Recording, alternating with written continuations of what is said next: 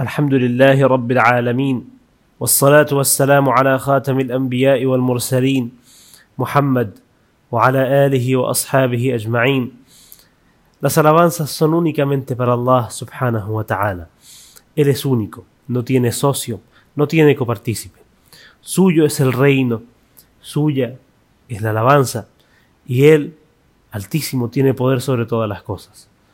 Assalamu alaikum wa rahmatullahi wa barakatuh, queridos y respetados hermanos y hermanas. Agradecemos a Allah subhanahu wa ta'ala por este nuevo día del mes de Ramadán, por habernos hecho llegar hasta este día. Mañana, mañana es un día impar, y esta es una de las noches impares del mes de Ramadán. Puede que sea Laylatul Qadr. Quiero Allah subhanahu wa ta'ala que nos permita o que nos haga de la gente, cierto, que Él escogió para revivir esta noche con el ibadah, con la adoración, con el dua, con la lectura del Corán y con la cercanía a Él. La ilaha illahu. Es la noche del 23 de Ramadán.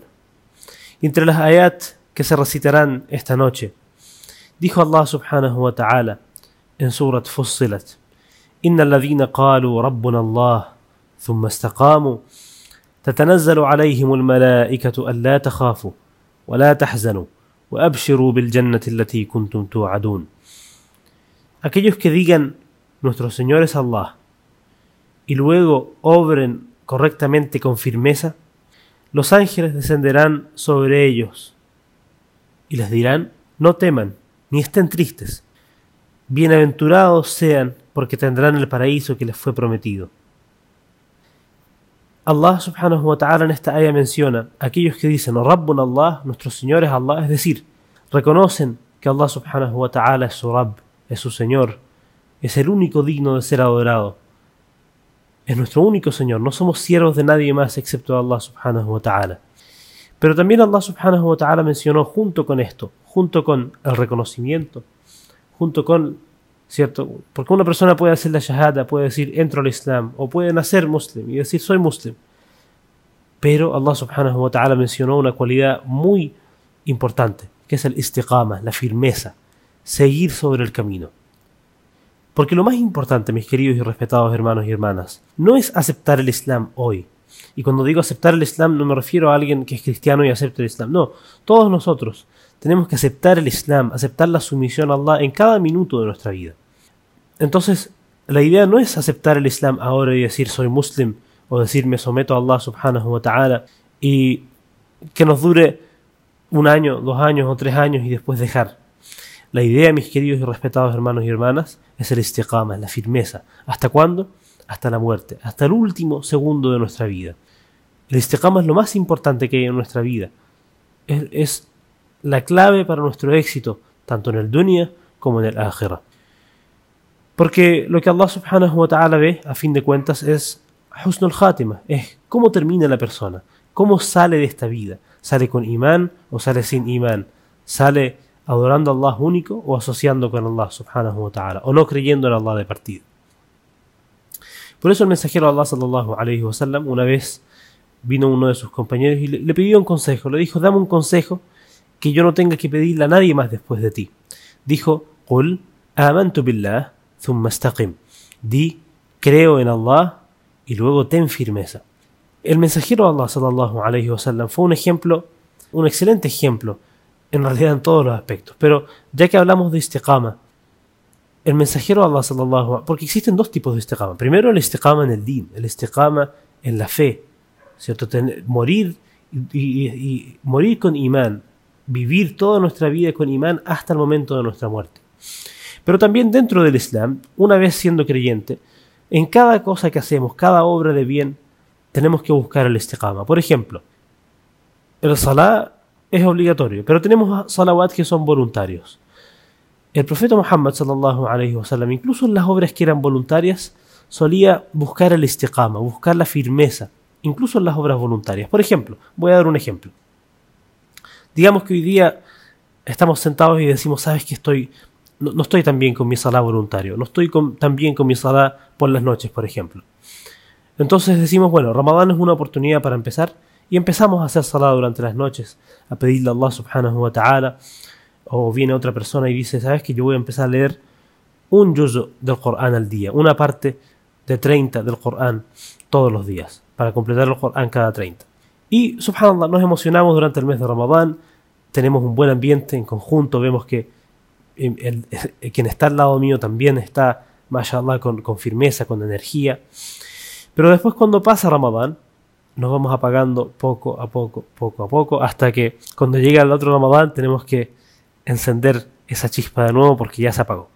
Incluso en estas obras que son voluntarias, ¿cierto? Que, que no son obras que Allah nos castiga si las dejamos, pero debemos procurar el istiqama, la firmeza, la perseverancia, la constancia, porque eso es lo que más le gusta a Allah subhanahu wa ta'ala. Dijo el mensajero de Allah, la obra más querida por Allah subhanahu wa ta'ala es aquella que es constante, aunque sea poca. Entonces es lo que Allah subhanahu wa ta'ala más le gusta. El mensajero Allah sallallahu alayhi wa solía ser así con todas sus acciones. Solía ser así con su, con su recitación del Corán, con su salah, especialmente su salah durante la noche. Con todas las cosas. Él solía buscar el istiqama, la firmeza. Y esto es lo que Allah subhanahu wa ta'ala nos da a entender en esta rabbuna Allah, aquellos que dicen nuestro Señor es Allah, thumma istaqamu, y luego son perseverantes, son constantes. Tatanazzalu alayhim al-malaika, la takhafu, wa la tahzanu. Bajarán sobre ellos los ángeles a decirles, no tengan miedo, no tengan tristeza. y tengan las buenas noticias del paraíso que les fue prometido en esta vida. Esto, Wallahu Alam, es al momento de la muerte. Como mencionaron muchos ulama, es al momento de la muerte. Cuando el ser humano que tuvo fe en Allah, fue perseverante y tuvo firmeza, llega a su momento, al momento de partir de esta vida, es donde los ángeles le dicen estas palabras. Luego Allah subhanahu wa ta'ala continúa con lo que dicen los ángeles diciendo, نحن أولياؤكم في الحياة الدنيا وفي الآخرة ولكم فيها ما تشتهي أنفسكم ولكم فيها ما تدعون nosotros somos Aulia se puede traducir como amigos o también como protectores. Wallahu a'lam. Nosotros somos sus protectores en, la vida mundanal y en la otra. Tendrán allí, es decir, en la otra, todo cuanto deseen y se les concederá todo lo que pidan. Mis queridos hermanos y hermanas, es para ese ágera, para esa vida que tenemos que esforzarnos, o por lo menos dedicar la mayoría de nuestro esfuerzo, para ese ágera, para esa vida esa vida en la que todo lo que pase por tu cabeza, todo lo que pase por tu mente lo vas a querer. Hoy día, subhanallah, nosotros damos la, gran parte o la mayor parte de nuestro día para el dunya y si es que nos va bien, damos la menor parte para el akhira. Cuando en realidad el dunya es un, es un lugar de cansancio, es un lugar que supongamos que conseguimos todas nuestras metas en el dunya. ¿Cuándo las vamos a conseguir? ¿A los 60? ¿A los 70? Cuando ya ni siquiera queda energía, ¿cierto? no queda, no ni energía ni fuerzas para, entre comillas, vivir la vida.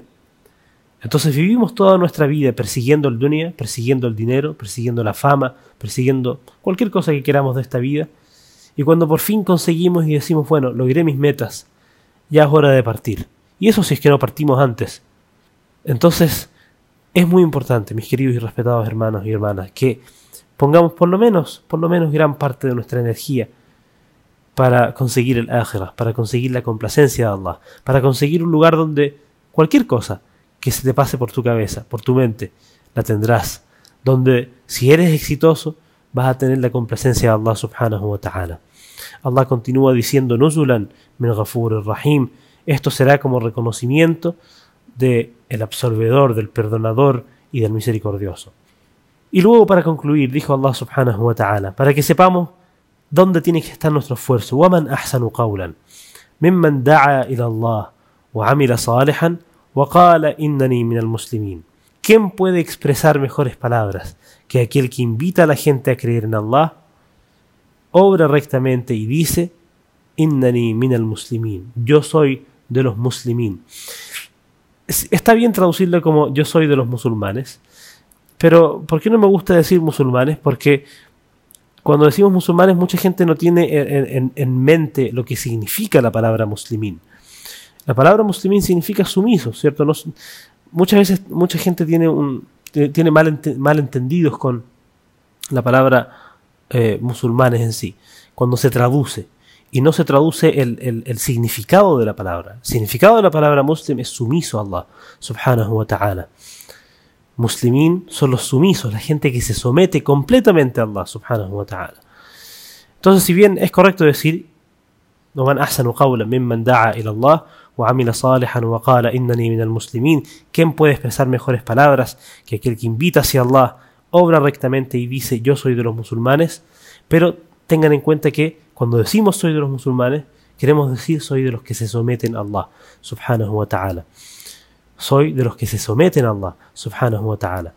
Ese es el nombre que Allah subhanahu wa ta'ala nos dio, muslimín. Y esa es nuestra vida. eso, es lo que, eso es lo que Allah quiere de nosotros, el Islam. Completa sumisión a su orden, a su voluntad, a lo que Él quiere. Y quien consigue esto en esta vida, quien consigue ser realmente sumiso a Allah subhanahu wa ta'ala, es de verdad de los exitosos. Quiero Allah subhanahu wa ta'ala darnos estas cualidades que mencionamos, que Allah subhanahu wa ta'ala mencionó en su libro y que nos dio la oportunidad de recitar en esta, en esta ocasión. Sallallahu ala Muhammad wa ala alihi wa ashabihi ajma'in.